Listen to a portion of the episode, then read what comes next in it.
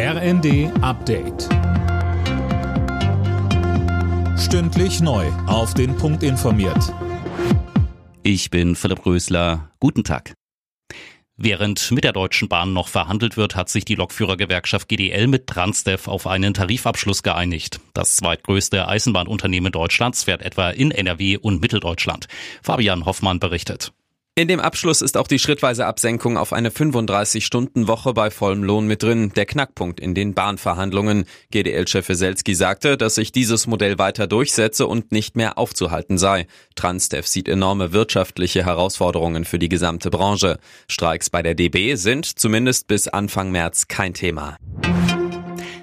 Deutschland hat ein neues IT-Lagezentrum. Bundesinnenministerin Faeser hat es am Vormittag in Bonn eröffnet.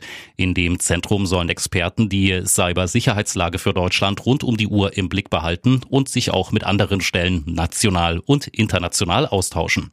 Die Chefin des Bundesamtes für IT-Sicherheit Plattner sagt, dass nun ein einheitliches und präzises Lagebild der weiter steigenden Bedrohungslage möglich ist.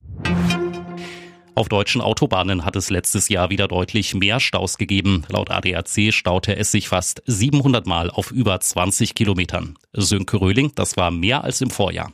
Ja, um genau zu sein, 30 Prozent mehr. Hauptstaugebiet war einmal mehr NRW. Über ein Drittel aller Staus hat es da gegeben, gefolgt von Bayern und Baden-Württemberg. Wobei es noch nicht so schlimm war wie in der Zeit vor Corona. Da merkt man, dass sich die Homeoffice-Quote positiv auf den Verkehr auswirkt. Aber der ADAC rechnet damit, dass der Verkehr weiter zunimmt und es in diesem Jahr wieder mehr Staus gibt. Das liegt auch am desolaten Zustand der Straßen. Da wird in diesem Jahr wieder viel gebaut. Bayer Leverkusen gegen den VfB Stuttgart. Dieser Kracher steht heute im DFB-Pokal an. Der Bundesliga-Spitzenreiter und der Tabellendritte treffen im Viertelfinale aufeinander. Morgen spielen noch Saarbrücken und Gladbach gegeneinander. Düsseldorf und Kaiserslautern stehen bereits im Halbfinale. Alle Nachrichten auf rnd.de